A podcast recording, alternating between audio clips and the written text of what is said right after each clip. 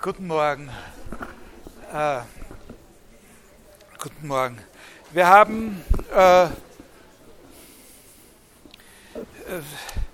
wir haben in der letzten Vorlesung, ich muss mich nochmal entschuldigen, aber es ist nicht äh, möglich gewesen, vorige Woche, also vor zwei Wochen, über Anselm von Canterbury äh, gesprochen. Also das ist eben richtig 11. Jahrhundert, also Jetzt ist es schon nicht unwichtig, dass man ein bisschen äh, genauer über die Zeit weiß, weil wir es jetzt doch mit äh, ziemlich äh, starken Bewegungen oder Umbrüchen zu tun haben werden, weil, über die ich ja auch gar nicht ausführlich genug reden kann. Aber, aber bis jetzt haben wir ja doch über einen relativ großen Zeitraum sprechen können also eben vom 9. Jahrhundert bis zum 11. Jahrhundert und sogar schon vom 6. Jahrhundert her eigentlich mit einem relativ konstanten Thema. Und jetzt werden wir es aber mit einem Wechsel des Themas zu tun bekommen, wo auch äh, sozusagen verkürzte Zeitspannen dann eine gewisse Rolle spielen.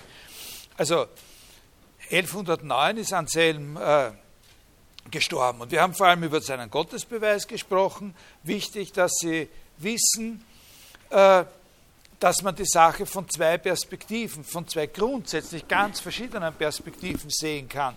Nämlich einerseits in Bezug auf den Kontext dieser Auseinandersetzung um das Verhältnis von Vernunft und Glauben, Rationalität, Offenbarung. Also diese äh, Gegenüberstellung, die wir schon in der Generation davor äh, bei Berengar von Tours und, und, und, und dem Abt Lanfranc, der ja auch der äh, sozusagen ein Lehrer von Anselm gewesen ist, kennengelernt haben.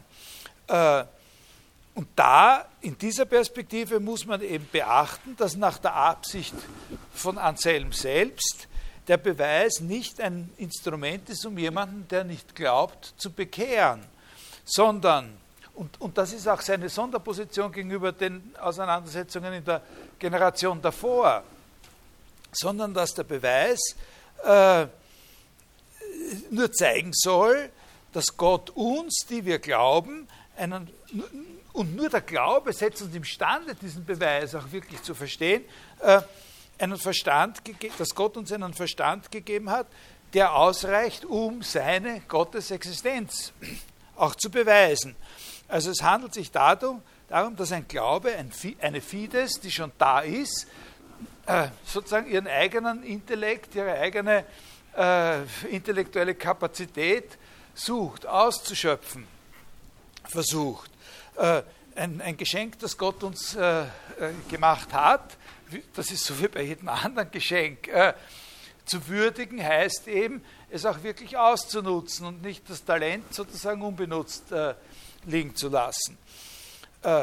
also Fides querens intellectum, vom Glauben aus zur Einsicht zu kommen. Das ist die eine Perspektive. Und die andere Perspektive, die manchmal davon völlig unabhängig gemacht wird oder werden kann, betrifft den inneren Aufbau des Beweises, also seine Mechanik oder wie man auch sagen könnte, seine Logik. Das ist dieser, äh, und, und, und das kommt von dem Umstand her, dass der Beweis eben wirklich so ein, eine rationale Konstruktion ist. Äh, Autorität spielt da überhaupt keine Rolle. Ne? Wir haben den Beweis äh, kursorisch gelesen in dem Buch von Flasch auf den Seiten 217 bis 220, die entscheidenden Punkte in dieser Konstruktion. Wir glauben, dass Gott das Wesen ist, über das hinaus nichts Größeres gedacht werden kann. Auf der anderen Seite, uns gegenüber, steht einer, der ganz einfach die Existenz Gottes leugnet aber, auch wenn er das leugnet, können wir annehmen, dass er versteht, was dieser Ausdruck Wesen, über das hinaus nichts Größeres gedacht werden kann, bedeutet. Äh, und wenn er das versteht, dann heißt das für uns, dass er dieses Wesen in seinen Gedanken hat oder realisiert. Das ist ein ganz wichtiger Punkt, auf den wir nochmal von anderen äh, Perspektiven aus zurückkommen werden. Und dann zwingen wir ihn zuzugeben, dass dieses Wesen dann aber eben nicht nur in seinen Gedanken existieren kann, sondern eine Existenz auch in der Wirklichkeit haben muss. Und mit diesem Argument, äh, wenn es nur in Gedanken wäre, dann wäre es eben nicht das, worüber hinaus nichts Größeres gedacht werden kann, weil ja noch was dazu gedacht werden könnte. Äh, und wenn er das dann zugibt, dann können wir folgern, dass er zugegeben hat, dass Gott existiert. Ne? So. Man kann das äh, sehr formal, sehr, sehr von außen, ja, das ist nicht wirklich äh, haltbar, aber sozusagen so eine, eine Leitvorstellung, um sich das Ganze, an das Ganze zu erinnern, wie es überhaupt ist, wenn wir es vergessen haben sollten, so vorstellen, dass dieser Begriff eines Wesens, über das hinaus nichts Größeres gedacht werden kann, so eine Art Mittelbegriff zwischen den Begriffen Gott und Existenz ist. Ist aber natürlich wirklich nur sehr, sehr analog, weil es gar nicht so ohne weiteres klar zu machen wäre, dass das im Sinne eines aristotelischen Syllogismus ein Mittelbegriff wäre. Äh, äh, wir sagen, Gott existiert und der sagt, nein, Gott existiert nicht und wir benutzen da den Mittelbegriff, Wesen, über das hinaus nichts Größeres gedacht werden kann, ist Gott und von dem Wesen, über das hinaus nichts Größeres gedacht werden kann, können wir ihn äh, zwingen zuzugeben, dass es auf jeden Fall existiert, also existiert. Aber das ist natürlich wirklich überhaupt nicht gesagt, dass das in einen aristotelischen Syllogismus gefasst werden könnte. Äh,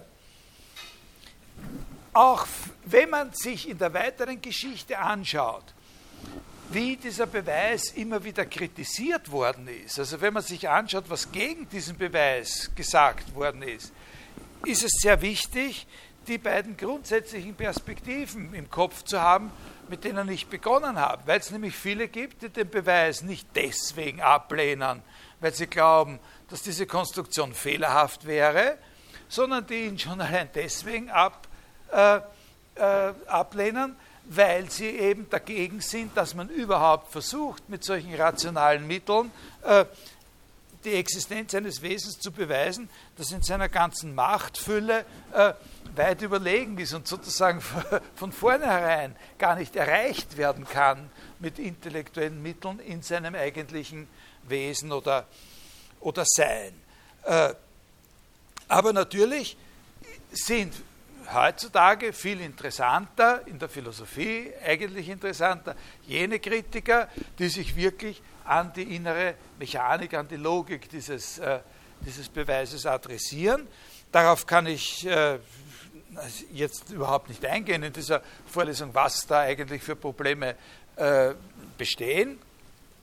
Äh, ich kann Ihnen nur sagen, dass es da ganz, äh, ganz wichtig ist, dass man mindestens drei verschiedene Ansatz, mindestens drei verschiedene Ansatzpunkte unterscheidet, wo eine solche Kritik äh, äh,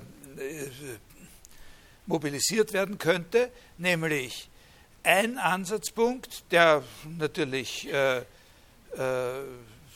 immer wieder eine ganz große Rolle gespielt hat, ist, dass man sagt, dieser Begriff selber von einem Wesen, über das hinaus nichts Größeres gedacht werden kann, ist an sich,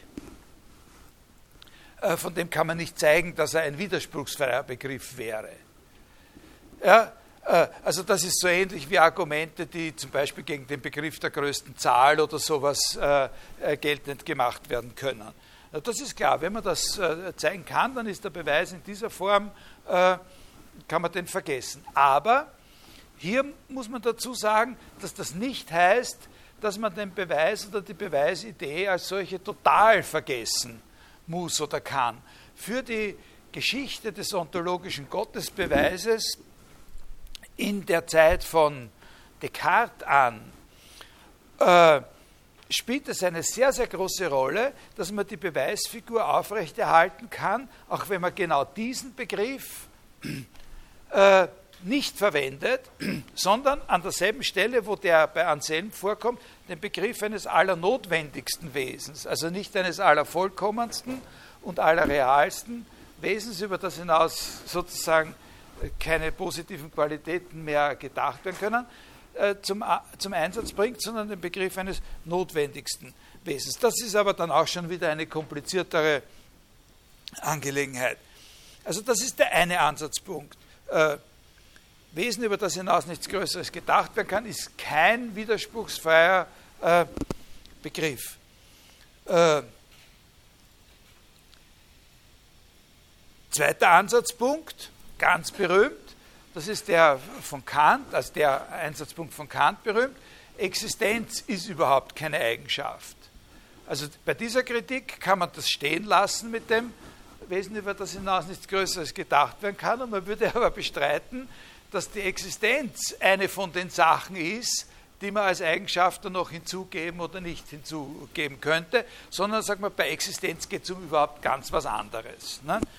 Äh, also das ist dieser Witz, den man da, da machen kann mit dem Heiratsinserat. Ne? Suche eine, äh, äh, was weiß ich, äh, blonde Frau, die alle fantastischen Eigenschaften hat und so, und dann schreibt er hin noch dazu, und das Wichtigste, sie soll auch existieren. Ne? Äh, braucht man nicht dazu schreiben. Es hat noch bei keinem Heiratsinserat, war das der Grund, dass keine Verbindung zustande gekommen ist, dass der, Auf, der Inserataufgeber vergessen hat, dazu zu schreiben, dass die andere Person auch existieren soll. Äh, also das ist ein wichtiger Punkt. Und dann ist noch ein dritter, den ich am Ende aufgrund einer, einer Frage, die mir eine Kollegin äh, gestellt hat, äh, etwas ausführlicher besprochen habe. Ein dritter möglicher Punkt, nämlich dass man ansetzt bei, dem, äh, bei der Vorstellung von Existenz im Geist. Wenn er das, nicht, bei Anselm heißt es, wenn er das versteht, dann hat er das eben im Geist. Und, und, und das kann aber nicht nur im Geist sein, weil und so was heißt Existenz im Geist? Da haben wir ein bisschen drüber geredet. Äh, und das ist ein, äh, ein, ein, eine wichtige Sache. Äh, da kommen wir noch drauf zu sprechen. Also wenn Sie sich erinnern, das hat mit dieser Grundfrage zu tun, wenn wir, in einer, wenn, wenn wir sozusagen eine Anweisung befolgen, die uns sagt, dass wir etwas auf eine bestimmte Weise denken sollen, und, und wir folgen also dieser Anweisung wirklich, äh, unter welchen Umständen und ob überhaupt jemals es möglich ist, äh, sozusagen dieser Aktivität, dieser intellektuellen Aktivität auch so einen Quasi-Gegenstand entsprechen zu lassen. Wenn ich denke, wenn ich so und so denke, dann gibt es auch einen so und solchen Gedanken. Und der ist dann sozusagen was Objektives, ja, der eventuell unabhängig ist äh, von meinen tatsächlichen konkreten Denkakten und der zum Beispiel auch von Ihnen mit Ihren ganz eigenen anderen Denkakten, die nie jemand zu Gesicht bekommen wird, aber derselbe Gedanke realisiert werden könnte. Nicht? Das ist so eine, eine ganz äh, eine wichtige Sache.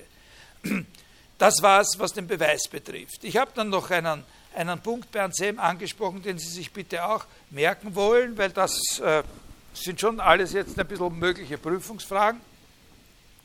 Äh, diese Stelle aus dem Monologion über das Nichts, wo er sagt, das Wort Nichts kann man auf verschiedene Weisen verstehen, äh, äh, aber in den meisten wichtigen Zusammenhängen muss man eben verstehen, dass das ein Wort ist, das keine selbstständige Referenz hat, von überhaupt keiner Art und eigentlich nichts an, trotzdem aber eine Bedeutung hat, nämlich bedeutet keins von allem. Das kann man zurückbeziehen auf die Position von diesem sehr viel früheren Fredegisius von Tours, wo ich Ihnen da mal erzählt habe, mit dem, äh,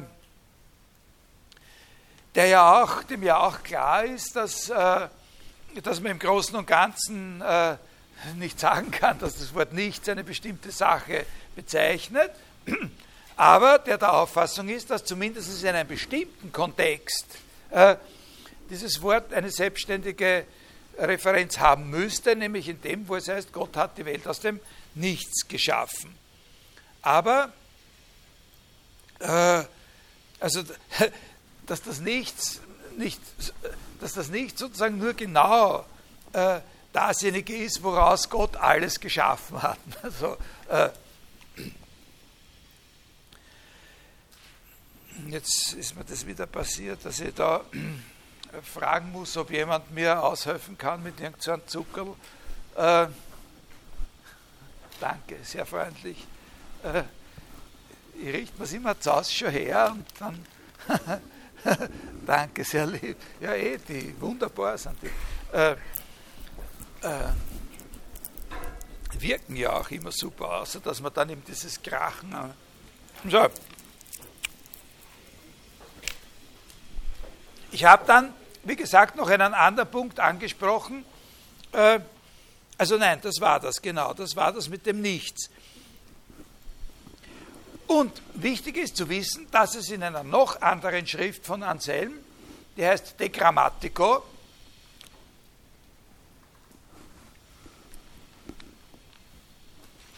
eine sehr viel ausführliche Theorie von Anselm schon gibt darüber, was sozusagen eigentlich die Bedeutung eines Wortes ist oder sein kann.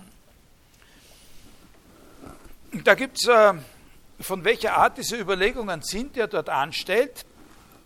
Da gibt es ein ganz gutes Beispiel in dem Buch von dem, also da gibt es ein, da ist jedes Beispiel, da ist nicht schwer ein Beispiel zu finden, in dem Buch von dem Coppelsten, aus dem ich Ihnen schon mal vorgelesen habe, über den Begriff der Trunkenheit. Oder, also das Wort betrunken, die, die Trunkenheit, das Betrunkensein, aber sozusagen als ein Wort in allen seinen möglichen äh, grammatischen Erscheinungsweisen, also als betrunken oder Trunkenheit. Und zwar, dass man da eben einen Hauptunterschied machen kann, ob es als Substantiv oder als Adjektiv vorkommt. Ne? Und, und, und das ist so eine Überlegung, so, so eine Art von Überlegung steht Anselm da an. Über das Wort Grammaticus. Darum ist der Titel De Grammatico ist ein, ein vieldeutiger Titel. Das kann Verschiedenes heißen. Äh,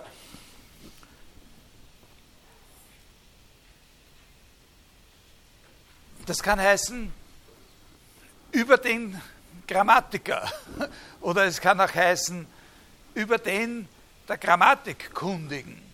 Es kann aber auch heißen über das Grammatische oder über die Grammatik oder über das Grammatischsein. Das kann das alles, könnte das alles heißen. Und im Falle der Trunkenheit äh, kann man zum Beispiel dann, könnte man sowas sagen wie, na wenn es als Adjektiv äh, äh, vorkommt, dann wird damit von einer anderen Sache gesagt, also wenn das Wort Grammatikus als als Adjektiv vorkommt, dann wird von einer anderen Gesa Sache gesagt, nämlich zum Beispiel von einem Menschen, dass er der Grammatik kundig ist. Das kann natürlich überhaupt von einer anderen, noch ganz anderen Art von Sache gesagt werden. Also zum Beispiel eine Schlagzeile in der Kronenzeitung. Ne? Kann man sagen, die ist grammatisch, kommt auch manchmal vor. Und äh, äh, man könnte sagen, sie ist nicht grammatisch, oder? Also dann wird von einer anderen Sache gesagt, dass sie diese Qualität hat. Es kann aber auch als Substantiv verwendet werden. Dann äh, wenn etwas anderes von dem ausgesagt wird, äh, dann bezeichnet es eben eine Substanz selber. Aber wenn das so ist, dann wird sozusagen da, dann besteht die Gefahr, und das ist etwas, was, äh, was Anselm auch realisiert hat, dass der Unterschied von Substanz und Qualität sozusagen nur mehr in der Sprache fassbar ist. Und um das zu vermeiden, wird zusätzlich zu den beiden Begriffspaaren Substantiv Adjektiv und Substanz Qualität ein weiteres Begriffspaar eingeführt, das sozusagen jetzt gegenüber diesen beiden, die da so zunächst einmal in einer Parallelität ja, sind, nicht? Substantiv Substanz, Adjektiv bezeichnet Qualität, ein, ein weiteres Begriffspaar eingeführt, das gegenüber diesen parallel gehaltenen zwei Begriffspaaren sozusagen frei freier beweglich ist. Und das ist das Begriffspaar von Appellatio und Significatio. Das ist ein ganz entscheidender Punkt in, der, in unserer Geschichte, sozusagen in der Geschichte der theoretischen Philosophie im Mittelalter und in der Geschichte der theoretischen Philosophie überhaupt. Das entspricht cum grano salis genau dem Unterschied, den wir, oder was, ich kann nicht sagen cum grano salis genau, das entspricht cum grano salis, dem Unterschied, äh,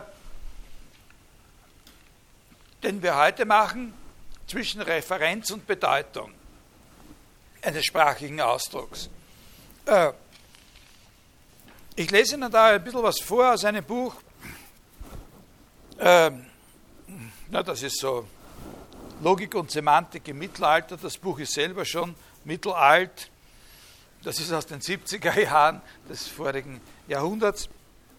Aber es ist ganz gut von einem gewissen Jan Binborg, also was heißt ganz gut, ein ganz guter Überblick, steht viel drinnen.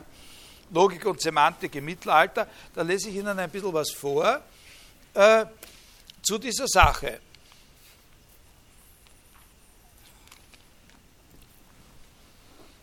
An, äh, oder kursorisch halt. Es gibt äh, sprachliche Ausdrücke, äh, äh, also sagen wir so, Appellatio und Significatio. Einmal zuerst. Appellatio ist einfach die Relation, Appellatio ist eine Beziehung zwischen einem Wort und dem Gegenstand selber, von dem es, also den es bezeichnet, ja, von dem es verwendet wird. Zwischen einem Wort und dem Gegenstand selber äh, von dem es umgangssprachlich ausgesagt wird. Significatio, also das Appellatio würde, würde man heute mit Referenz übersetzen. Nicht? Und Significatio ist die Relation zwischen einem Wort und dem, was es bezeichnet, also dem, sozusagen seiner Bedeutung, würde man heute sagen. Das ist, ein, das ist jetzt mal ein neuer Unterschied. Wenn man ein bestimmtes Wort hat, dann kann man, das heißt nicht, dass das immer in jedem einzelnen Fall möglich ist, aber dann kann man prinzipiell zwischen diesem Wort, äh, zu, diesem, zu diesem Wort noch zwei Sachen sich dazu denken, zu denen das Wort eine Beziehung hat, dadurch, dass es ein Wort ist, nämlich einer bestimmten Gegenstand, also ein Objekt, und etwas anderes, äh, das ist die Bedeutung dieses Wortes. Also man könnte sagen, wenn, äh, wenn Sie sich fragen, was die Bedeutung ist, das ist natürlich jetzt ein sehr changierender Begriff. Da wird es jetzt darauf ankommen, was man da genauer darunter versteht. Aber in einer ersten Näherung äh, würde man sagen, das Objekt, klar, das ist das, was davon bezeichnet wird. Und wo wir ja schon wissen, dass es unter Umständen so ein Objekt auch mal nicht geben kann. Zu einem bestimmten Wort. Ne? Zum Beispiel zu dem Wort nichts. Ne? Äh, oder auch, wenn wir von irgendwelchen Sachen sagen, dass es die nicht gibt. Wenn ich sage, das und das gibt es nicht, dann sage ich ja von einer bestimmten Sache, dass es sie nicht gibt. Ne? Also und das heißt, wenn Sie mit mir einverstanden sind, dass es das und das nicht gibt, dann haben Sie schon trotzdem, obwohl es das nicht gibt, was verstanden. Daher würde ich sagen, in einer ersten Lehrung, wenn man Schwierigkeiten hat, sich vorzustellen, was mit Bedeutung gemeint ist, dann würde ich sagen, das ist das, was man versteht, wenn man das Wort versteht. Ja? Also das geht ein bisschen in die Richtung natürlich von dem, was der Heide, der Ungläubige, nicht, verstanden hat, wo man sagt, er hat verstanden, äh,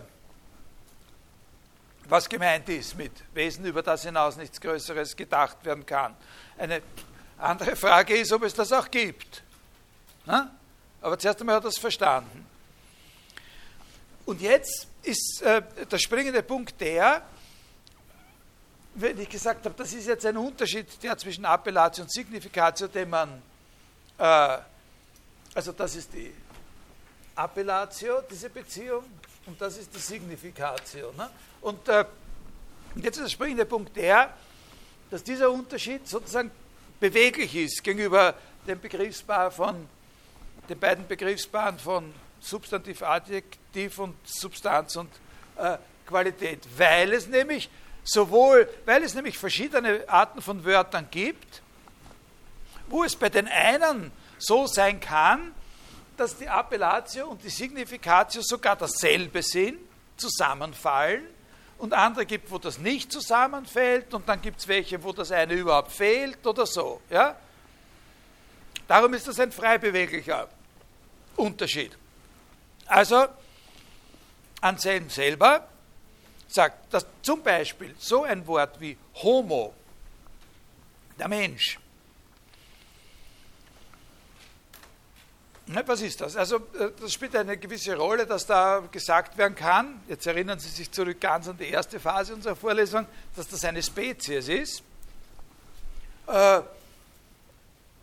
Homo ein Wort ist, wo Appellatio und Significatio zusammenfallen.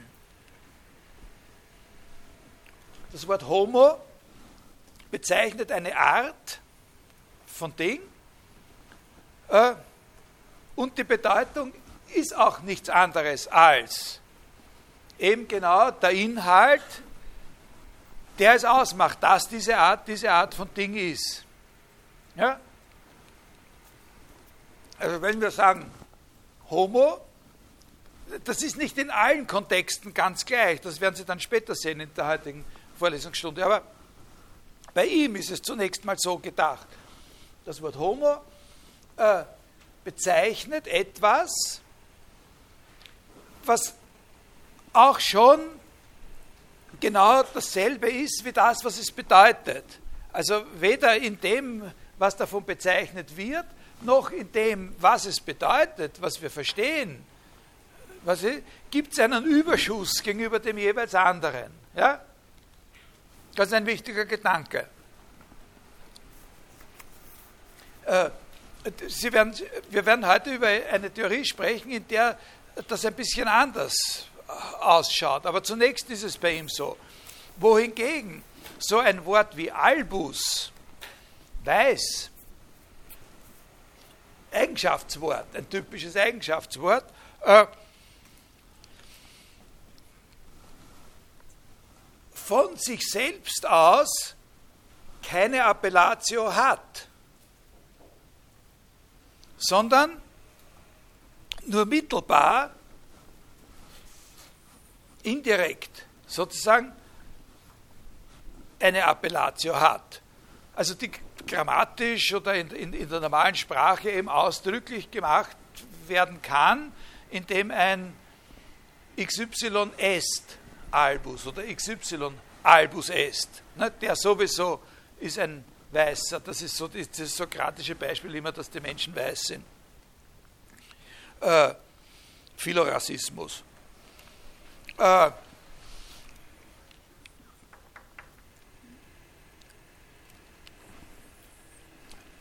wenn man auf einen Menschen oder von mir aus auch äh, auf ein Stück Kreide Bezug nimmt und sagt dazu Albus, also in dem Sinn, dass man sagt, äh, was weiß ich, äh, da sind zwar,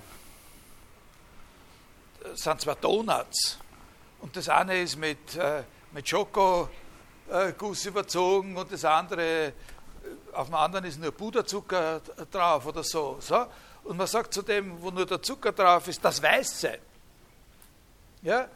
Da könnte man das Wort Albus einfach verwenden. Nicht? Das Weiße schmeckt besser. Dann ist auch sozusagen nach seiner Theorie äh, der Umstand, dass das jetzt wirklich eine referenzielle Wirkung hat, äh, wie soll man sagen, nicht dem Wort selber geschuldet, sondern nur unserem Vorverständnis. Ja? Also natürlich kann man das Wort Albus auch so verwenden, dass man sagt, der Weiße war es und nicht der Grüne. Ja? Oder so. Aber, aber da meint er, äh, das ist trotzdem nur indirekt. Das ist eben nur deswegen, weil wir uns dazu denken, da gibt es einen, der ist. Ja? Also Albus und Homo unterscheiden sich in der Hinsicht, dass da wir eine gewisse Signifikatio haben, in, in beiden Fällen, aber bei Albus, weil das eben ein Adjektiv ist, ein reines, ein bloßes Adjektiv, äh, nicht selbstständig eine Referenz äh, äh, hat. Können Sie das, äh, das kann man ja verstehen, das ist ja kein so, ein, äh, äh, so eine Schwierigkeit. Also zum Beispiel Grammatikus, sagt er, äh, bezeichnet aber nicht Mensch und Grammatikus als eine Einheit. Wenn wir von einem sagen, der dort oben, das ist der Grammatikus, den wir gestern beim Fußballspiel zugeschaut haben, nicht? wie er gerade nicht Grammatik getrieben hat oder so. Das, aber auch hier ist es eben so, dass das Wort Grammatikus eben nicht den Menschen selber, von dem wir das sagen, und die Qualität, dass er ein, ein Grammatiker ist, äh, als Einheit bezeichnet, sondern nur die Grammatik in ihm, das grammatisch Sein, der Grammatik kundig sein in ihm und den Menschen selber, der das ist, durch was anderes. Sehr, äh, äh, sehr wichtiger Punkt, dass da sozusagen die Vorstellung drinnen ist, eine Vorstellung äh, drinnen steckt, äh, unsichtbar natürlich, die wir heute mit dem Wort Tiefenstruktur zum Ausdruck bringen würden. Nicht? Es gibt in dem, was wir sagen, eine Tiefenstruktur, die an der Oberfläche nicht sichtbar ist, in der extra sozusagen noch ein Element sein muss, das uns die Referenz auf diesen äh, Ding herstellt. Und das ist ja tatsächlich auch so. Nicht? Wir verstehen ja nur, dass mit dem Wort Grammatikus ein Mensch gemeint ist, wenn wir das vom Kontext her, von dem, was in dem Satz nachher kommt oder überhaupt von einem äh, konkreten, äh, erlebten Kontext mit einer Zeigebewegung dorthin oder mit einer Kopfbewegung. Nicht? So, ah, na, der Grammatikus. Ja? Von dem her verstehen wir, das Wort selber gibt das nicht her nach seiner, nach seiner Auffassung. Ja? Also das ist sehr, sehr wichtig. Dass es aber eben nicht einfach so ist, dass der, der wichtige Punkt ist der, dass es nicht einfach so ist, dass Adjektive nur eine Significatio haben und andere Wörter haben eine, eine Appellatio, sondern dass das im Prinzip mal so gedacht ist, dass das nicht von vornherein äh, feststeht. Warum ist das wichtig? Weil nicht sehr viel später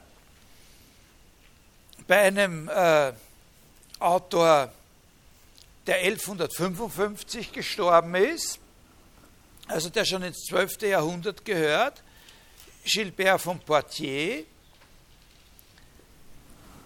die Theorie entwickelt ist, dass jeder sprachliche Ausdruck sowohl eine Signifikatio wie eine Appellatio hat.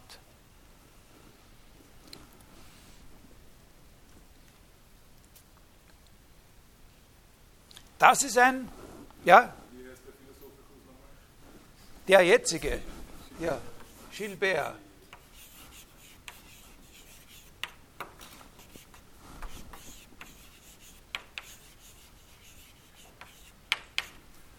Äh, 1155 ist er gestorben.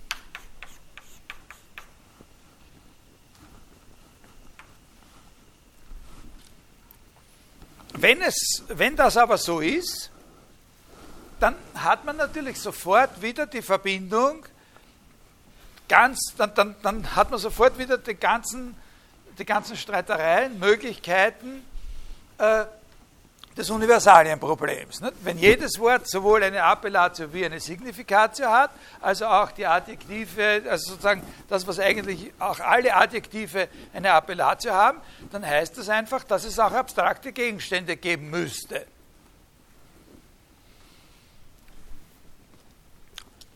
Solche Gegenstände wie die Weiße.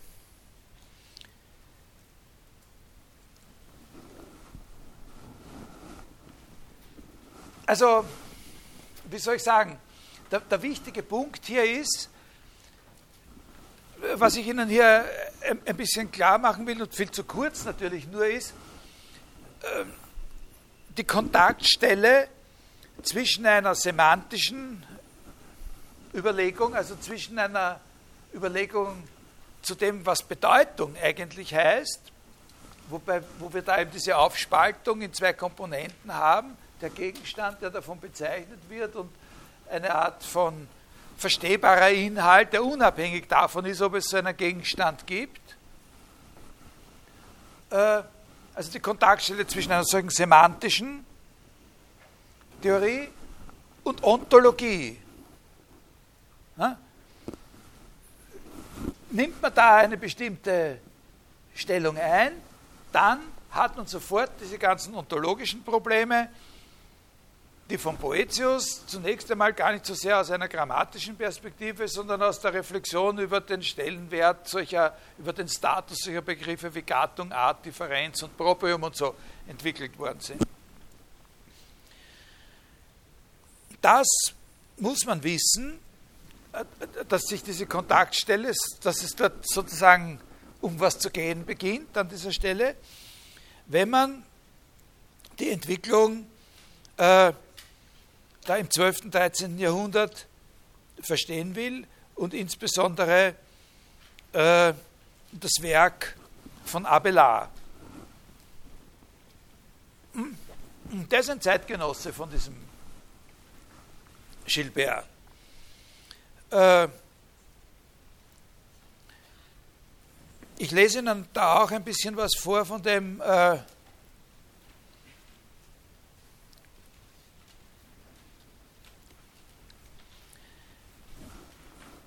Also zum Beispiel später bei dem, ich, ich sage Ihnen so ein paar Sachen, die da äh, eine Verbindung haben zu dem, was ich gerade besprochen habe. Zum Beispiel bei Abelard gibt es äh, gibt schon eine äh, relativ äh, präzise Aussage von der Art, äh, dass die Bedeutung eines Ausdrucks immer ein bisschen weniger ist. Also wenn man einen bestimmten Ausdruck hat, in der Bedeutung immer ein bisschen weniger drinnen steckt, sozusagen quantitativ an Bedeutungselementen, als der Gegenstand, auf den man sich mit dem Ausdruck referierend beziehen kann, anzubieten hätte. Na, ist ja klar, äh, wenn, wenn ich einen Ausdruck habe, mit dem ich auf einen bestimmten konkreten Gegenstand referiere, dann hat dieser Gegenstand prinzipiell, grundsätzlich mal, wenn das ein wirklicher konkreter Gegenstand ist, immer mehr Eigenschaften, als in dem Inhalt des Ausdrucks, mit dem ich auf ihn referiere, zum Ausdruck kommen. Also da gibt es natürlich Grenzfälle. Es gibt Grenzfälle, wo das nicht so ist. So einen Grenzfall haben wir schon besprochen bei Anselm. Was war das, welcher Ausdruck war das, wo das nicht so ist, wo es keinen solchen Überschuss gibt? Bei Homo, nicht? wenn Homo als. Aber ein Grenzfall ist, wo überhaupt äh, äh, sozusagen eine Referenz hergestellt werden kann und von den Eigenschaften, die, die der Gegenstand hat, gar nichts zur Bedeutung dieses, dieses Ausdrucks dazugehört. Was sind das für Ausdrücke? Eigennamen. In einem Eigennamen, ein Eigennamen bezeichnet einen bestimmten Gegenstand oder Menschen, ohne dass er irgendwas zum Ausdruck, der klassische Eigenname bringt nichts darüber zum Ausdruck, äh, was der für Eigenschaften hat. Wenn ich sage, äh, der Franz Nowotny oder so, dann, äh, dann wissen Sie überhaupt nichts über den. Ich habe aber mich auf den bezogen. Und dann kann man anfangen, darüber zu äh, diskutieren. Sie sagen, aha, meinen Sie vielleicht den? Ich kenne mich an, der heißt Wahnsinn Novotny und der ist nämlich so und so und so. Und dann kann man anfangen, sich darüber zu unterhalten. Aber das Wort, der Eigenname selber, gibt das eigentlich nicht her. Also, so, das sind so die, äh, die Grenzfälle. Äh, also da, da, äh, das Wichtigste bei, bei Abelard ist aber eine Entwicklung und, und, und für ihn ist, für ihn äh, entsteht aus, er konfrontiert sich, er ist der Erste, der sich richtig voll damit konfrontiert, dass aus dieser Art von Überlegung, wie man die Bedeutungen klassifizieren kann, was man da für Einteilungen machen kann, eben dieses ontologische Nominalismusproblem entsteht. Also er ist der Erste, der sagt, ja, wenn wir den Standpunkt einnehmen, dass wir sagen, jeder sprachliche Ausdruck hat sowohl eine Appellatio wie eine Signifikatio, dann müssen wir eigentlich damit rechnen, dass es auch abstrakte Gegenstände gibt. Und da hat er einen eigenen, da hat ein eigenes, äh, äh, äh, einen eigenen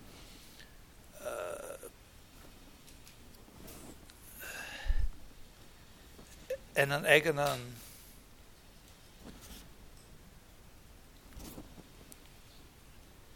einen eigenen äh, Ausdruck dafür, Entschuldigung. Significatio intellectum.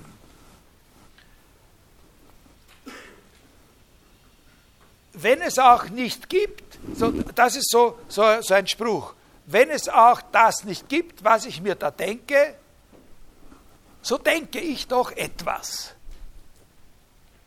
Ja, das ist ein ganz wichtiger, ganz wichtiger Spruch. Nicht? Wenn es auch nicht gibt, was ich da denke, so denke ich doch etwas. Das heißt, was der macht, das ist schon, das ist jetzt ganz genau dieser eine Punkt, äh, den wir letztes Mal am Schluss besprochen haben.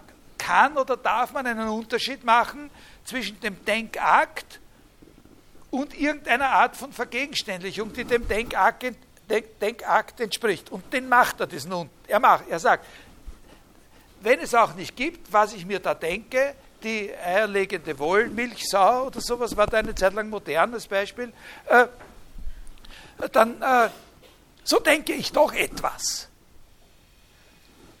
Und das lässt sich äh, in einer gewissen Weise objektivieren. Und einem Gedachten. Und einem Gedachten. Aber das ist natürlich klar. Das Wichtige, was Sie hier verstehen müssen, ist, wie prekär das ist. Ja? Das liegt ja nicht auf der Hand. Was, wie, wo, wo ist dieses Gedachte? Nicht? Weil es existiert ja nicht im vollen Sinn. Wenn es auch nicht gibt, wenn es auch das nicht gibt, was ich denke, so denke ich doch etwas. Also es geht genau um diese Sache mit dem Universalienproblem sozusagen ganz allgemein angesprochen ist. Aber es ist total transformiert, nicht? Weil bei, bei Boetius war das eben noch die Frage nach ganz bestimmten Begriffen. Gibt es die Gattungen, gibt es die Arten und so? Während hier ist die Frage völlig entdifferenziert. Die geht aus vom, vom Denkakt und so. Nicht? Kann ich dem. Also da gibt es auch, auch, auch, schöne, ganz präzise. Äh, ich, ich finde das nur nicht. Äh, ah ja, doch, da. Da, eine Stelle von ihm selber. Die, wenn wir sagen, dass eine konkrete vokale Rede, also das, was ich sage und was Sie hören, Bedeutung hat, meinen wir damit nicht, dass hier irgendeine Form, die Bedeutung heißt, zugelegt wird. Was er damit meint, ist folgendes. Wenn ich sage, dass meine Rede eine Bedeutung hat, dann meine ich nicht, dass es Dinge gibt, ja, eine spezielle Art von Dingen gibt, äh, die die Bedeutungen sind ja, so wie es eben manche Dinge gibt, die eine spezielle Form haben, also von denen man reden kann, wo man den Inhalt äh, sozusagen konstant halten kann, wie zum Beispiel Äpfel oder so. Äh, aber das ist nicht nur ein Inhalt, über den man reden kann, sondern Apfel zu sein ist zugleich auch eine Form, in der etwas wirklich existieren kann, als Apfel ist nicht nur ein möglicher Inhalt, über den man reden kann, wie diese eierlegende Wollmilchsau. Ja? Und das sagt er jetzt über Bedeutungen. Also er sagt genau dasselbe, was äh, Willard Van Orman Quine äh, in seinem berühmten Aufsatz in den 50er Jahren da über, über die Dogma des Empirismus äh, äh gesagt hat.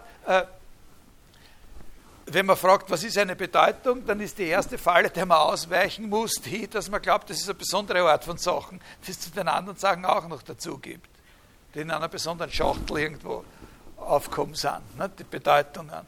So, das sagt hier der, der sagt, wenn wir sagen, dass eine Rede Bedeutung hat, dann meinen wir nicht, dass sich da um Wellen oder irgendwas handelt, äh, warme Luft, ne?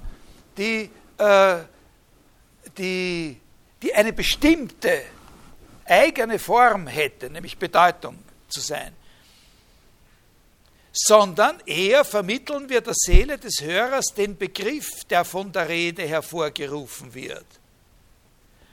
Aber was ist dieser Begriff? Also da geht es ihm genau nicht. Äh, es wird in der Rede des Hörers etwas hervorgerufen.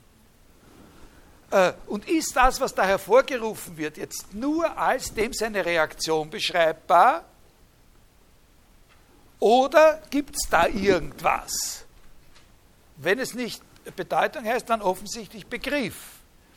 Und das ist dieses Etwas. Nicht? Also, wenn es zwar nicht gibt, was ich denke, so denke ich doch etwas. Wie soll man dieses Etwas bestimmen? Nicht? Da hat er eben diesen Ausdruck Significatio Intellektum.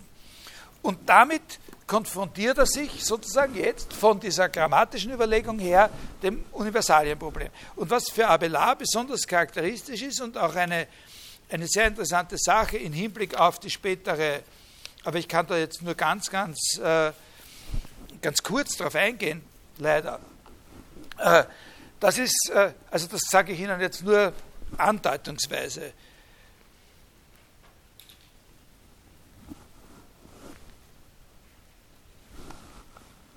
Er ist ein Nominalist im Grunde. Er ist im Grunde ein Nominalist, aber wenn er ein Nominalist ist, dann hat er eben ein Problem. Wie kann er ein Nominalist sein und zugleich diese, äh, dieses, die, die, diese, diese Devise aufrechterhalten, wenn es auch nicht gibt, was ich mir denke, so denke ich doch etwas. Wie kann man das?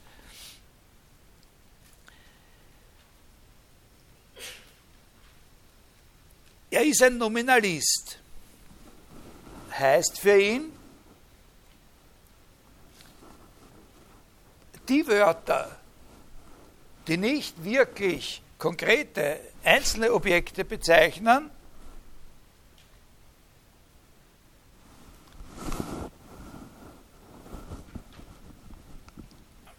die bezeichnen auch, die bezeichnen nicht aus diesem Grund andere, sozusagen nicht konkrete äh, Objekte. Aber sie haben eine Bedeutung.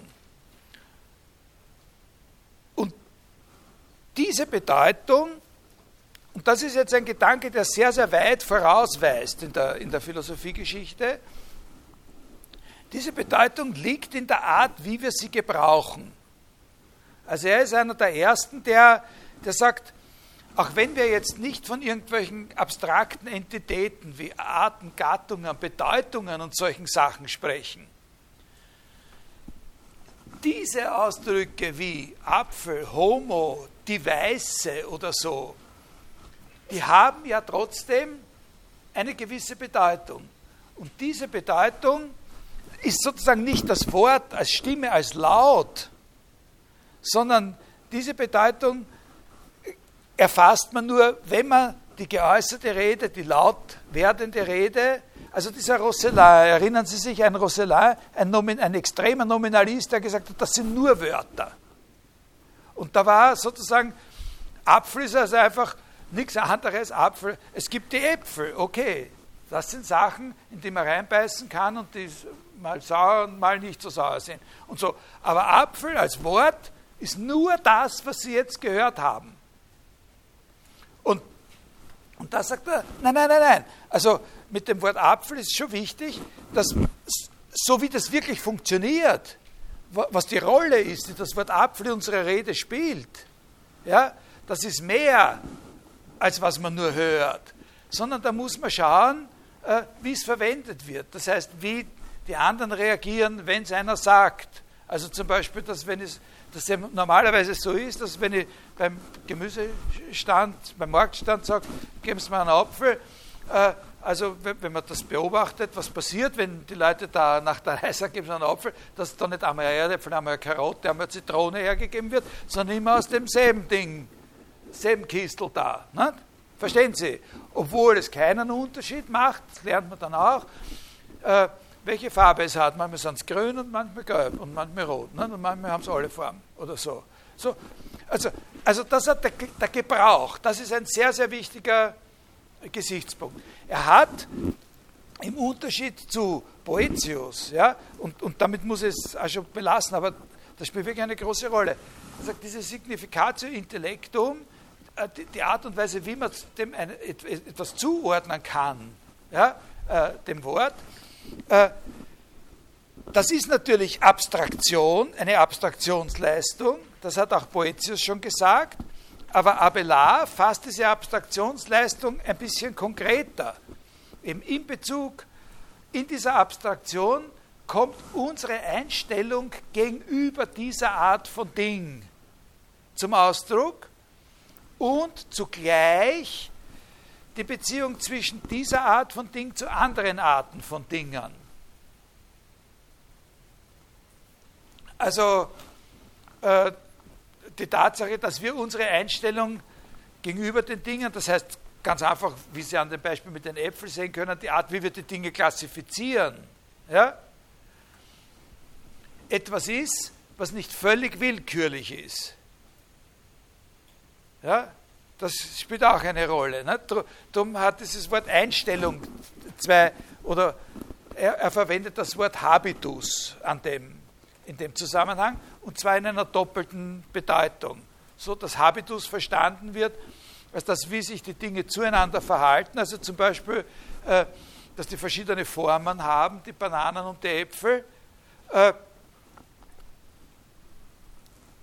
und die Einstellung, die wir zu den Dingen haben. Also die Doppeltheit, also wir bilden unsere Einstellung zu den Dingen wir, also als Gegenbild müssen wir, wir könnten das natürlich alles gleich behandeln. Ja? Also das wäre eine Zivilisation, äh, eine Zivilisation, in der deren Mitglieder, eine Kultur, deren Mitglieder nie mit äh, sozusagen Äpfeln, Birnen, äh, Mangos und so weiter vertraut geworden sind, sondern immer nur mit Smoothies. ja, also wo, da, da, hätte der Begriff Obst eine andere, ja, eine andere Bedeutung. das könnte man sich schon vorstellen. Aber so wie es wirklich ist, dass wir eben nicht so eine Zivilisation sind, aber vielleicht entwickeln wir uns in diese Richtung, äh, dass es das alles nicht mehr gibt, sondern immer diese Getränke mit ihren Namen, mit ihren Fantasienamen oder so, äh, oder im Obst. Äh, so wie es faktisch ist, äh, ist es eine Mischung aus dem, beeinflusst sich das gegenseitig, nicht? wie wir die Dinge klassifizieren und wie die Dinge sozusagen darauf reagieren, wie sie klassifiziert werden, was es für Auswirkungen für uns hat, dass wir die Dinge so klassifizieren. Also dass wir verschiedene Arten von Obst haben ja verschiedene, äh, verschiedene Eigenschaften und verschiedene Auswirkungen auf unser, auf unser Stoffwechsel und so, wenn wir die zu uns nehmen. Und das, hat, das ist eine Wirkung. Nicht? Das kannst du essen, das kannst du nicht essen. Äh, verstehen Sie ungefähr? Das ist sozusagen das Entscheidende bei dem. Das, das ist der Erste, der, der sozusagen zu diesen logisch-ontologischen Fragen so eine pragmatische Dimension wirklich dazu denkt. Es sind die Wörter, aber nicht die Wörter sozusagen als bloß, so wie sie in einem Wörterbuch stehen oder so, wie man sie hört, sondern es sind die Wörter in ihrem konkreten Gebrauch. Ja? Es muss nicht noch zu den einzelnen Äpfeln eine Sache dazugeben, die die Apfelheit ist. Trotzdem gibt es etwas, was ich denke, wenn ich sage Apfel. Und dieses etwas ist aber nichts Gegenständliches, sondern das ist zu beschreiben als ein Vorurteil gegenüber dem Wort Apfel ne? oder eine Gewohnheit, das Wort Apfel so und so zu verwenden, die natürlich nicht festgeschrieben ist. Ja, da kann es ja Änderungen geben. Nicht? Und, und das kann, also manche Kulturen kennen eben gewisse Einteilungen, die die eine Kultur hat, nicht. Und vielleicht, wie gesagt, entwickeln wir uns dazu, dass wir nicht mehr wissen, was ein Apfelsaft ist oder was Apfel ist, sondern nur mehr irgendwelche Mischungen. Ne? Achso, es gibt auch Äpfel ohne Mango oder so. Ne? Wäre dann die Überraschung in der die Historik, die spätere Historiker, Ernährungshistoriker, nicht werden dann draufkommen, dass es früher Zeiten gegeben hat, wo man Äpfel gegeben hat. Ja? Das können Sie das verstehen. Das ist ein, ein, äh, äh, ein wichtiger Punkt. Der, also jetzt noch ganz, jetzt, jetzt, jetzt kann ich nur zu kurz da. Aber merken Sie sich bei dem Abelard die, den Kontakt mit dem Anselm unterscheidet Appellatio Significatio. Dieser Gilbert hier äh, äh, tut diesen Unterschied von Appellatio und Significatio schon nicht mehr aufteilen auf Adjektive und Substantive, sondern sagt, jeder Ausdruck hat eine äh, Appellatio und eine Significatio. Abelard konfrontiert sich mit dem Problem, dass wenn das so ist, dann muss es also abstrakte Gegenstände geben. Das Nominalismusproblem erwacht jetzt noch einmal ganz stark äh, und er findet da einen Zugang, der im Grunde eigentlich schon der von Poetius ist, äh, nämlich Abstraktion ist es, was den äh, Gattungs- und Artbezeichnungen, den allgemeinen Begriffen sozusagen eine Bedeutung gibt, aber Abstraktion selber ist jetzt nicht mehr so ein abstrakter Begriff, der bloß so auf irgendwas wie Vergleichen oder sowas beruht, sondern wird ausdrücklich auf eine pragmatische Ebene verlagert. Abstraktion heißt äh, Herausbilden einer bestimmten Einstellung, die Sachen so zu klassifizieren aus dem reichen Kontext des Lebens. Nicht? Die Sachen hassen anders als die anderen Sachen, weil man mit ihnen was anderes macht als mit den anderen Sachen.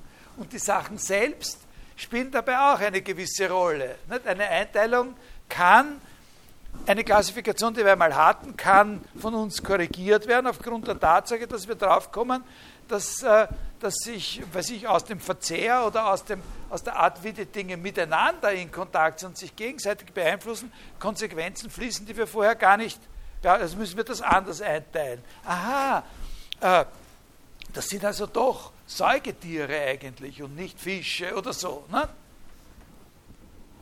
Ungefähr klar, ja? Oder das ist eigentlich kein Stern, sondern nur ein, so eine Erscheinung oder was. Eine, ja? Äh,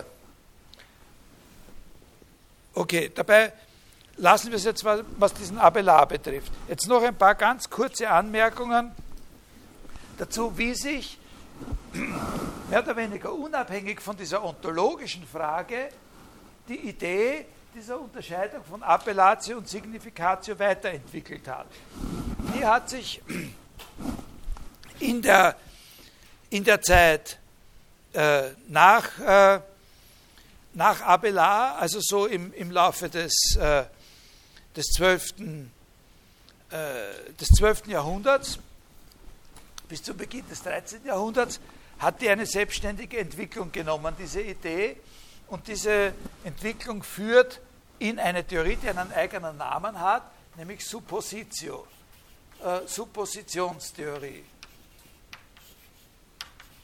Äh, dabei ist zunächst das Wort Suppositio, das ist eine, eine, eine, eine ganz lustige Sache. Sie müssen, bei, bei, der Prüfung müssen Sie wissen, was das im Prinzip ist. Also es ist wichtig, dass Sie wissen, dass das eine Theorie ist, die sich aus dieser Unterscheidung Appellatio Significatio, die wir auf Anselm zurückgeführt haben, heraus ergibt. Und zunächst ist Suppositio einfach nur ein anderes Wort für Appellatio. Äh, aber in der Zeit, wo statt Appellatio das Wort Suppositio äh, auftritt, tritt zugleich die Idee immer mehr in den Vordergrund verschiedene Arten von Referenz zu unterscheiden. Und in einer gewissen Weise kann man diese Suppositionstheorie auffassen als einen Versuch, auf der Seite der Appellatio die Unterschiede einzuführen, die so jemand wie Abelard einzuführen versucht, äh, indem er von der Appellatio die Significatio unterscheidet. Ist ja auch klar, dass das möglich ist. Also Abelard ist, habe ich Ihnen gerade gesagt, bei ihm ist das Interessante, dass er sozusagen die ontologische Relevanz von dem etwas, wenn es auch nicht gibt, was ich denke, so denke ich doch etwas, der die ontologische Relevanz relativ herunterspielt. Ne? Also dieses Etwas ist eine sehr weiche Sache. Das ist kein Gegenstand. Dieses Etwas zu erfassen heißt, an der Kultur des Obstverkaufs, der Obstproduktion und des Obstverzehrs teilzunehmen. Das ist eine sehr ausfranzende Sache. Wie viel muss man wissen oder so? Das kann man nicht so beantworten. Man könnte aber auch sagen, na eigentlich, wenn er, wenn er sagt, es, äh, es gibt nicht, was ich denke, aber ich denke etwas, dann ist es doch so, dass es in irgendeinem Sinn da etwas gibt. Also wir, müssen wir dieses Es gibt ein bisschen differenzieren. Und das ist in dieser Suppositionstheorie versucht worden, auf, auf dieser Seite sozusagen die Differenzierungen unterzubringen, die man hier äh, auf der Seite oder in der Unterscheidung dieser beiden Seiten. Also, in ihrer entwickelten, Sie werden gleich sehen, was da gemeint ist. In ihrer entwickelten Form äh, ist das Minimum von Unterscheidungen, das so eine Suppositionstheorie macht, sozusagen drei Arten oder drei verschiedene Typen von Referenz, die ein Ausdruck haben kann, wobei äh, die Frage nicht unbedingt beantwortet sein muss, ob das auch verschiedene Ausdrücke sind, die dann jeweils eine Art von Referenz haben, oder ob ein und derselbe Ausdruck alle oder zwei von diesen drei Arten von Referenz haben kann. Und zwar, das sind jetzt äh, sozusagen technische Ausdrücke, äh, wo es gut ist, dass man sich die merken kann, äh, wo es gut ist, wenn man sich die merkt. Also, Suppositio materialis. Die Suppositio materialis äh, ist die Anwendung eines Ausdrucks oder ist die Referenz eines Ausdrucks auf sich selbst. Äh,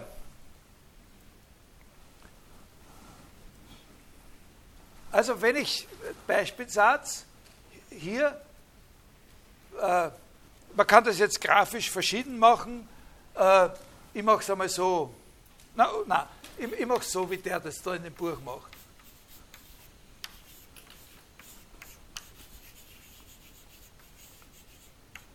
Äh, unter Anführungszeichen habe ich da einen Satz, heißt Homo est nomen.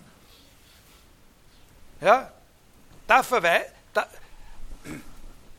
der Satz ist genau dann wahr, also Homo ist ein Wort, ja, würde ich das auf, in Deutschen übersetzen. Homo ist ein Wort, Mensch ist ein Wort.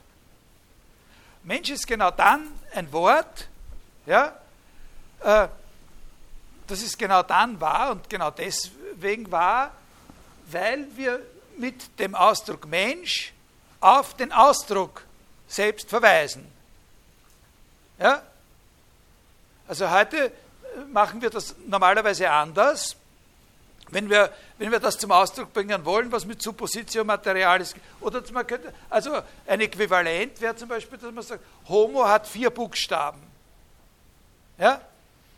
Das ist genau dann deswegen richtig, weil das, was da steht, äh, sozusagen nichts anderes bezeichnet als eben das, was da steht. Kein Mensch hat vier Buchstaben, obwohl man manchmal sagt, setz dich auf deine vier Buchstaben oder so, aber äh, ja, aber da meint man nicht die.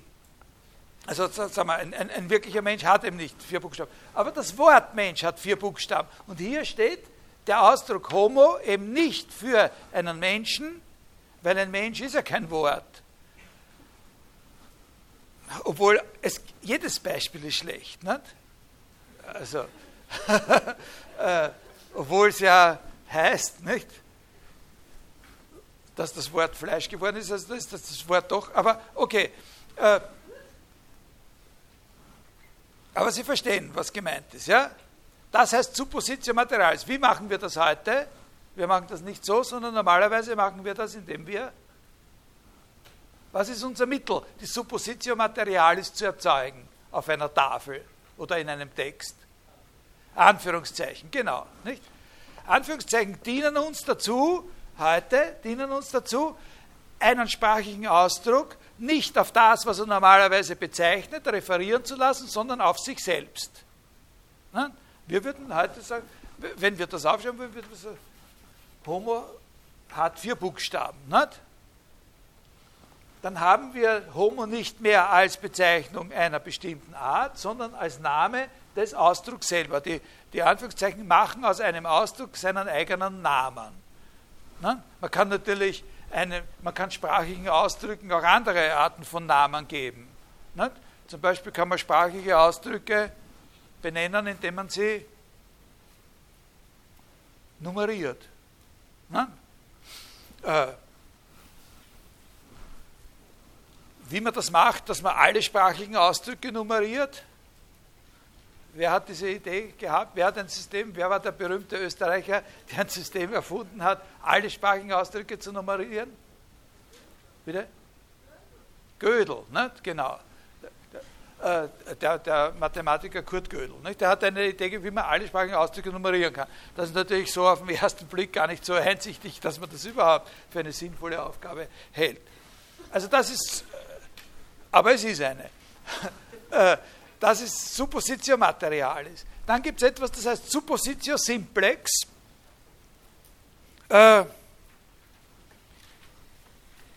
die Anwendung für den Allgemeinbegriff als solchen oder für den ganzen durch diesen Ausdruck äh, ausgedrückten Inhalt. Wenn man sagt, Homo est Spezies,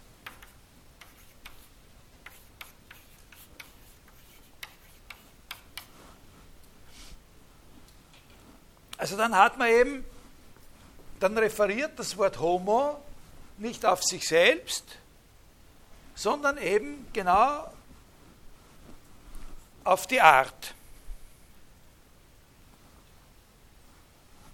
Und das ist dann der klassische Allgemeinbegriff. Ne? Es referiert auf einen, wir würden heute sagen, da referiert es auf einen Begriff. Und wir könnten heute so etwas Ähnliches sagen wie, die Aussage Homo est Spezies ist die Aussage, dass das ein Begriff von einer bestimmten Art ist. Nämlich von der Art Art. Aber es könnte auch ein Begriff von der Art, äh, na, das ist jetzt gar nicht so einfach, Akzidenz sein oder sowas. Nicht? Weil wir haben ja bei dem Poetius schon gesehen, dass in Wirklichkeit zwischen den Arten und den Gattungen und den Differenzen sozusagen eigentlich gar keine Artunterschiede äh, bestehen, sondern die ja sozusagen nur relativ aufeinander immer unterschieden werden. Was in dem einen Fall die artbildete Differenz sein kann, kann in einem anderen Fall selber die, die Art sein. Verstehen Sie das? Ja? Also das ist sozusagen hier, wenn, wenn wir auf den Begriff referieren mit einem sprachlichen Ausdruck, dann handelt es sich eben wirklich darum, dass wir auf das referieren, was wir verstehen, wenn wir den Ausdruck verstehen. Und in so einem Prädikat wie seine Spezies äh, sagen wir natürlich jetzt nicht alles, ja, nicht alles, was sozusagen den Menschen ausmacht in dem Prädikat selber, in dem Prädikat selber haben wir weniger natürlich. Wir sagen nur etwas sehr was äh, wenig Informatives. es gibt so viele Arten von Sachen. Ne? So, und das dritte ist die äh, Suppositio Personalis. Und das ist jetzt eigentlich dasjenige, was die klassische Referenz ist, was mit der klassischen Referenz beabsichtigt war auf das Einzelding, auf das, wie es hier heißt, extramentale Suppositum. Also auf das in der Wirklichkeit existierende Einzelne, auf das man sich mit dem Ausdruck bezieht. Da gibt es aber, und, und das erspare ich Ihnen jetzt, aber, aber ich, ich muss Ihnen sagen, dass es das gibt, weil das, ich erspare Ihnen die Einzelheiten. Aber im Prinzip muss man verstehen, äh, dass es das. Da gibt es jetzt eine große Bandbreite von dem, was das sein kann, dieses Extramentale, äh, dieses, äh, dieses wirklich Konkrete, das davon benannt wird. Nämlich, das kann so etwas sein wie äh, Sokrates läuft, ein Beispiel, ja, dann bezieht sich Sokrates eben auf den einzelnen Menschen. Aber das kann auch etwas sein wie, jeder Mensch ist ein Tier. Omnis homo est animal. Wenn wir den Ausdruck homo hier anschauen, dann haben wir einen Unterschied gegenüber beiden Fällen, die vorher unterschieden waren. Weil wir hier zwar nicht einen bestimmten Einzelnen, aber doch jeden Einzelnen im Sinne haben, jeden Einzelnen als je Einzelnen im Sinne haben, wenn wir sagen, omnis homo est animal und keineswegs sozusagen äh, den Artbegriff homo selbst. Natürlich können wir zwischen beiden eine Verbindung herstellen. Zum Beispiel die Verbindung, dass, dass äh, Aussagen, die von jedem einzelnen Menschen gelten, und wenn wir dann eventuell noch hinzufügen, aber das müsste extra, extra bewiesen werden, von jedem einzelnen Menschen mit Notwendigkeit gelten, eine Information darüber geben, was man über die Art sagen kann. Aber das ist eine extra Schiene diese Verbindung herzustellen. Das ist eine Zusatzleistung oder Zusatztheorie. Prinzipiell ist es eben so, dass wenn wir sagen, omnis homo est animal, äh, wir einen Fall haben, wo zwar nicht ein bestimmter einzelner Mensch, wie in dem Fall Sokrates Kurit, äh, referiert wird, aber doch alle einzelnen Menschen als je einzelne im Unterschied zu der Art als Art. Haben Sie das verstanden? Ja? Nein?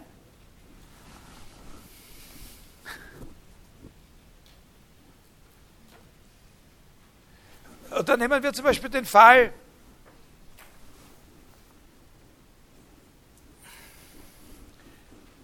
ein Mensch ist ein Raucher. Ein Mensch ist ein Raucher. Also das mit dem, dass man nicht mehr rauchen darf, das hat sich schon sehr, sehr weit durchgesetzt. Aber mindestens einer ist ein Raucher. Ja?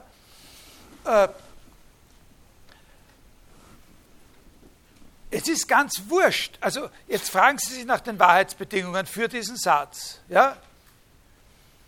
Und die Wahrheitsbedingung für diesen Satz ist einfach, wenn Sie beweisen wollen, dass er wahr ist, müssen Sie unter allen Menschen, die Sie einzeln durchgegangen sind, mindestens einen finden, ja, der ein Raucher ist.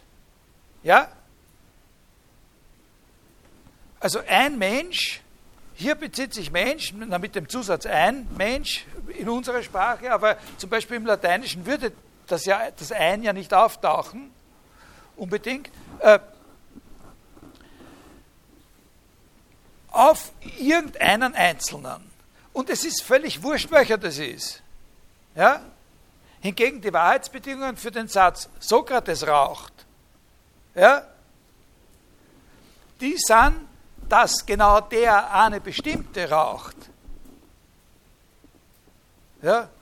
Oder wenn Sie sagen, dieser Mensch hier, das ist der Raucher. Jetzt haben wir ihn. Der Letzte, nicht?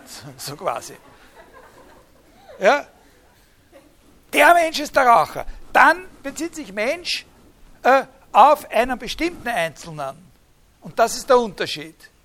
Das heißt Suppositio personalis. Den als den, der er ist, unverwechselbar von den anderen namhaft machen.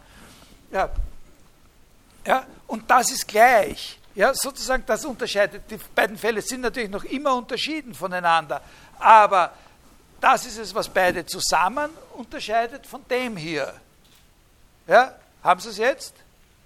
Okay, also Suppositio Personalis ist was, das kann man noch aufgliedern, das kann man noch, noch mehr aufgliedern. Ja? Der Witz ist nur, äh, der Witz ist nur, dass Sie eben, also Sie sehen, das hat was mit Quantifizierung zu tun, natürlich, diese Aufgliederung der Suppositio Personalis. Das, der Witz ist, dass diese große Unterscheidung zwischen Suppositio Materialis, Suppositio Simplex, das ist sozusagen die klassische auf den Allgemeinbegriff, das Wort selbst, der Ausdruck selbst, der Allgemeinbegriff und der Einzelgegenstand. Das sind die drei äh, Typen, die man prinzipiell, ja, prinzipiell namhaft machen kann, manchmal zugleich, manchmal jeweils extra, wenn gefragt wird, was ist die Referenz, die Appellatio eines sprachlichen Ausdrucks.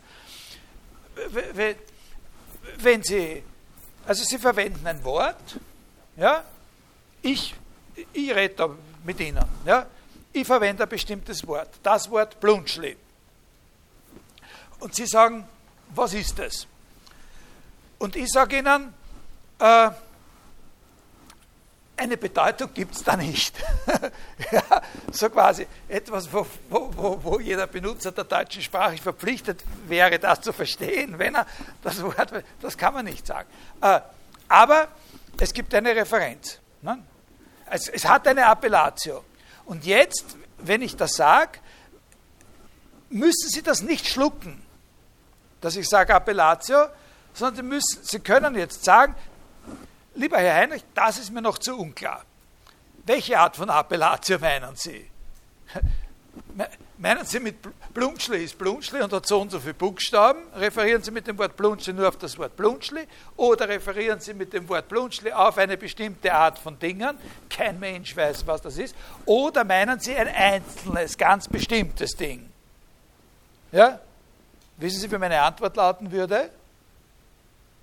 Na, ich referiere auf ein einzelnes, ganz bestimmtes Ding. Aber das ist ein Ding von ganz besonderer Art. Ich nehme an, es wird schon einige unter Ihnen geben, die wissen, welches Ding das ist. Aber, aber es ist ein fiktiver Gegenstand natürlich, klarerweise. Ne?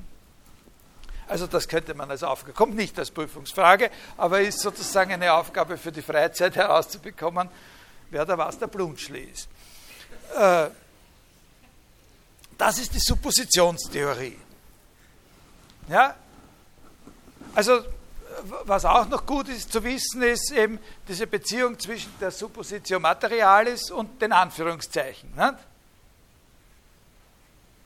Aber Sie sehen, wie die Suppositionstheorie sozusagen als eine ausgearbeitete Differenzierung des Appellatio-Begriffs gewisse Aufgaben übernehmen kann, die bei anderen Theoretikern sozusagen auf dieser Seite gelöst werden, nicht? weil man ja sagen kann, aha, referiert eben hier die Suppositio simplex wirklich auf den Allgemeinbegriff. Nicht? Es wird aber nicht die Frage beantwortet, was ist das? Nicht? Jetzt können wir, wenn man fragt, was ist ein Allgemeinbegriff, kann man wieder zurückgehen zu Abelard und sagen, Abelard hat in seiner Theorie der Significatio Intellectum äh, sozusagen alle möglichen Alternativen durchgedacht, was das sein kann. Äh, wie das unterschieden werden muss, dieser Begriff, von äh, dem bloßen Wort, wie es unterschieden werden muss von einem wirklich existierenden einzelnen Ding, wie, es, wie man es erfassen kann durch Beschreibung des Gebrauchs eines bestimmten Wortes und so weiter. Ne? Diese Zusammenhänge, das ist das Wichtige, dass Sie das, äh, dass Sie das sehen. In einer gewissen Weise mache ich jetzt machen wir jetzt Schluss mit einem ganz langen Strang unserer, also eigentlich geht jetzt der erste Teil der Vorlesung zu Ende, weil ja in einer bestimmten Weise alles, was wir da jetzt besprochen haben, äh, in dem Rahmen von Problemen sich abgespielt hat, die mit dieser Porphyrios-Aristoteles-Rezeption des Poetius begonnen haben. Ne? Dort wird ja schon das Nominalismusproblem gestellt. Über diesen Rahmen sind wir nicht wirklich hinausgegangen, sondern wir haben ein paar zusätzliche Argumente, gewisse Verfeinerungen und Verschiebungen innerhalb dieses Rahmens beobachtet. Wir werden jetzt, wir kommen jetzt in einen zweiten Teil, den ich halt, weil eine kleine Verspätung ist und so, äh, kurz halten muss. von der Sache her in einen zweiten Teil. Äh, und dieser zweite Teil hat wieder was mit Aristoteles zu tun. Und das ist aber deswegen ein anderer Teil, weil wir jetzt in eine Phase kommen, vor allem mit dem Gesamtverlauf des 13. Jahrhunderts, wo auf breiter Basis sehr schnell und sehr intensiv die anderen Schriften des Aristoteles rezipiert worden sind. Äh, dieser Rahmen, in dem wir uns bisher bewegt haben, der ist ja, wenn wir von Aristoteles her denken, einfach dadurch festgelegt gewesen, dass das nur die Kategorienschrift und, äh, und dieser Kommentar des äh, Porphyrius und, äh, und, und noch ein, zwei andere Kleinigkeiten waren, was da diskutiert worden ist. In der Zeit äh, äh,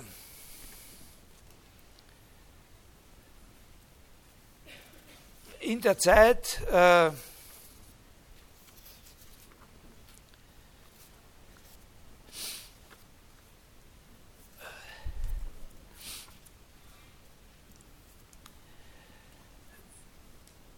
um die es sich da handelt, also bis zur Mitte des 13. Jahrhunderts. Äh, vom 11. Jahr.